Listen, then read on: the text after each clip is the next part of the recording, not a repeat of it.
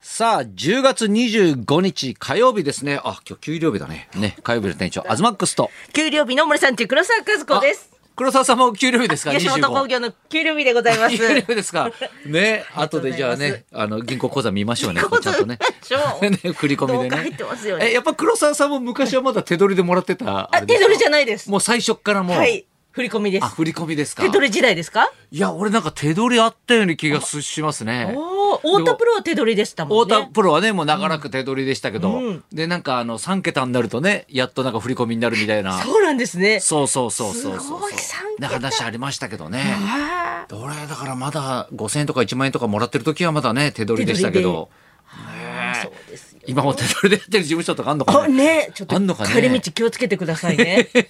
なんかありました今週は 黒沢さん今は週は、いあの、私、茨城県のひたちなか市というところ出身えで、ひたちなか市のええ応援大使っていうのほうになほうって、ええああのになったのなったんですよ。おうおうおうで、なんかすごいそれをこう、うん私からですよ。いや、でもちょっとこのままじゃちょっとひたちなか市応援大使できませんって、あの、ほうほう市民の声を、うんあの、市に届くように、うんかっちゃんボックスを作ってくださいって言って、おうおうおうおうそれだった和ら子、のかっちゃんはい、いあの、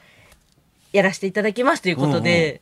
で応援大使になって、はい、あらでもなんか今意外ねまだなってなかったんだねなんかねそうなんです よ。なんか今結構タレントさんって何個、うん何個かね掛け持ちでやってたりするじゃんそうですよ。全然違う県とかもそうそうそうそうね、ありますけどね。そうそうそうなんです。いいじゃん。なんかそういうの任命されると、でもちょっと地元って嬉しくないなんか。あ、地元ね。やっぱそのね20代の時、30代の時は気がつかなかったこと、うんうんうんいや、めんどくせえなって思ってました、そういうのは。うんでもやっぱ40になるとね、うん。なんかいこやう、、そういうのちょっと嬉しいよね。ね、友達とか学校の先生がね、なんかこう、来てくださったりとかして、そうだよね俺もだから台東観光大使、ああはいね、もう随分前になったんだけど、はいまあ別にほらなったからってなんかね、特にイベントとかなんそうかしてるわけじゃないんだけおど。金もね、全然もらえるわけでもないし。そうそうそうそうそうそう、はいでもなんかそういうのになんかさ、はい選ばれるっていうかさ、はいねなんかそういうのちょっと嬉しいよねなんかね。そうですよ。ねあと私的にはね、はい昨日ねあのちょうどあのノーベル賞のねあら、出た。オンエアだったんですよ。 BS 富士のちそうょですっよとオンエア選手言ってくれなかったじゃないですかいや逃しましたそようちょっと忘れてたんですけど、はいね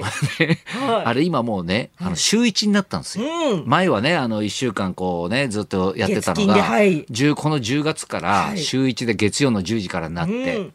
でほらあの勝った負けたがあるじゃないですかあれ、はいノーベル賞って、はいね、決勝に行く行かないっていうのがあるから、だからあんまりその内容って言えなかったじゃないですか。はいそうですねね、収僕録がした出た時ははい藤田由美子さん、はいね、イリアさん、はいね、ジューシーフルーツ ね、いね、イリアさんと、私わからないですってねおっしゃっそうてすいません、あとね、だから沢隆二さんっていうね、はいね、もうこのね、86歳のおじいちゃんですよ、はい大衆演劇のね。はい、へえもう86歳そうそう、もうだから4歳からやってるって言ってたから。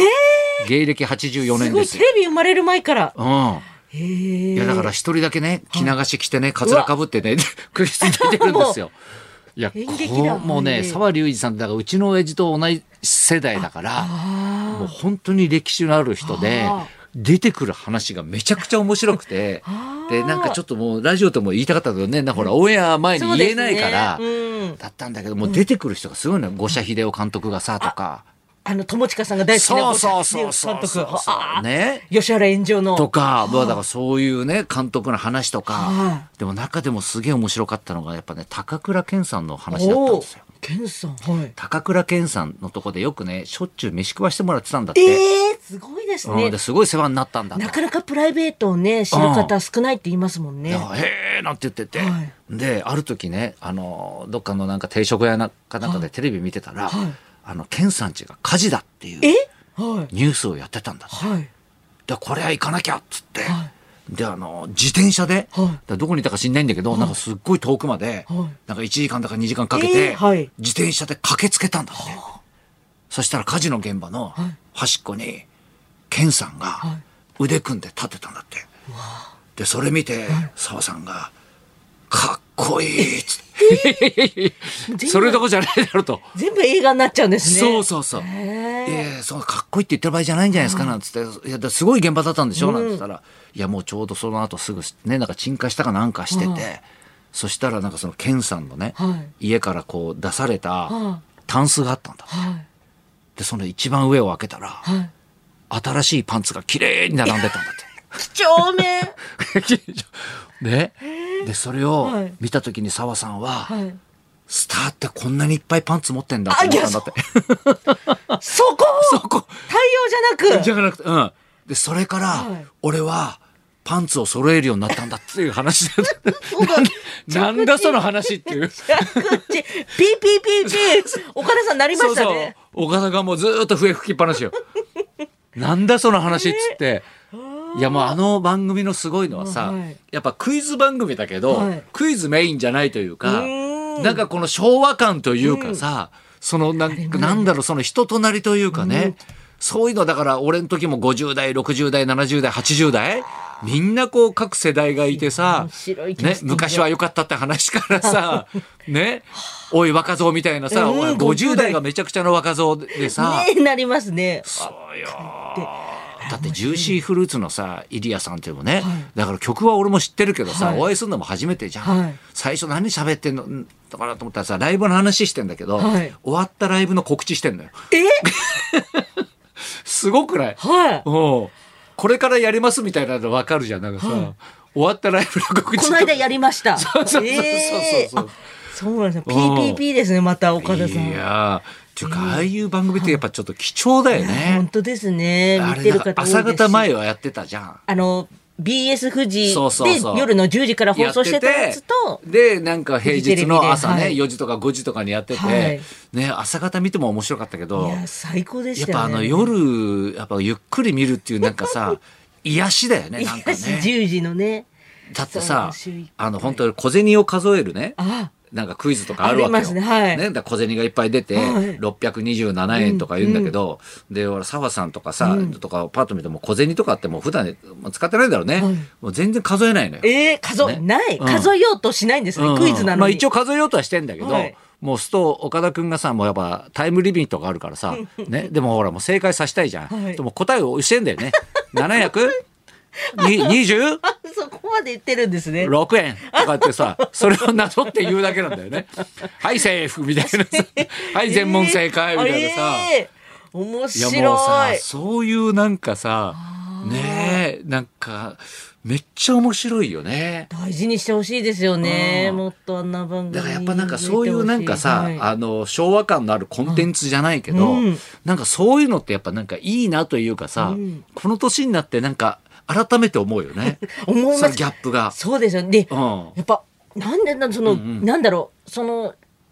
しな何をつないでくれ岡田さんがつないでくれさってるんですそようそね、うそうそう。そのお茶の間と、うあの先輩方との間にねえ岡田さんがいてくれるから、んいや面白本当だくから感じますよすごねい番組よねねえ。いやだからそういうとさやっぱこう歴史があるやつっていうかさ今 SET もやってるけどもさ、はい熱海五郎一座もね、はいまた来年あんだけど、うんゲストがこの間発表になったのよ。はあ見ました、うん、で俺全然知らなくてさあ知らなかったんですね知らない知らないね知らなかったんだで ABCG の塚ちゃんと LINE してたらさ、はいなんかあの「ゲスト決まりましたね」みたいな「え誰?」みたいなさそしたら 調べた「えしおりんが出る」っていうさねももクロのももクロよねえすダンレイさんとさごいですよねあのおじさんというかもうおじいちゃんよ ね先輩方うんと混じってさええなんかそういうなんかその新しい空気の入れ方というかさええすすごいですねごいよね。三宅さんがそういうキャスティングとかをいや誰がキャスティングしててんだろうね。すごいですね俺らはだからいつも後から知るのよ。そうなんですね、うん最初の段階では、んうんもう座長がこういろいろやってくだださって座長はねもちろんねキャスティングに関わってるとは思うけど、ね、だって去年はねだって塚ちゃんが出るとかさ、ジャニーズが出んだとかさ、うね、ん佐野優子さん後から俺らは知るからさ本当不思議よねなんかね。ね面白いですね稽古場もなんか華やかでいい香りがしそうですよね先輩確方かのにねねおじさまのま先輩た方話合わねえだろうなとは思うけど ねそれがまた面白いんだよだからね優しいでしょうねきっとね黒沢さんも今度またイベントがね、そうなんですす。えー今週の土曜日、いよいよですね、横浜アリーナに、あの、登場させていただきます。佐久間信之のオンナイトニッポンゼロプレゼンツ、んドリームエンターテイメントライブ in 横浜アリーナ、んえー夕方の4時30分スタートです。うんチケットと配信チケットを発売中でございます。詳しくは日本放送のイベントホームページまでお願いいたしますね黒沢さんがよ。歌うわけでしょあ、えちょっとだけ、ちょっとだけ歌わせていただきます。 ねえ、はいどんなステージになるのかなるのね。かで、次の日、日曜日、30日はですね、うんナインティナインさんのオンナイトニッポンの横浜アリーナのイベントで、あうんうんこの番組の三浦 D も何らかの形でうんオンナイトニッポン関わるらしいっていうのをなるほどラジオで聞いたんで、うんうん本人には聞いてないです けど。。本人には聞いてないのねそうなんですおうおうぜひちょっと楽しみですね土日をははいい、じゃあそろそろ参りましょうか。 新世代歌謡グループ、はやぶさの大滝ひかるさんが生登場。東隆弘と黒沢和子のラジオビバリーヒルズ。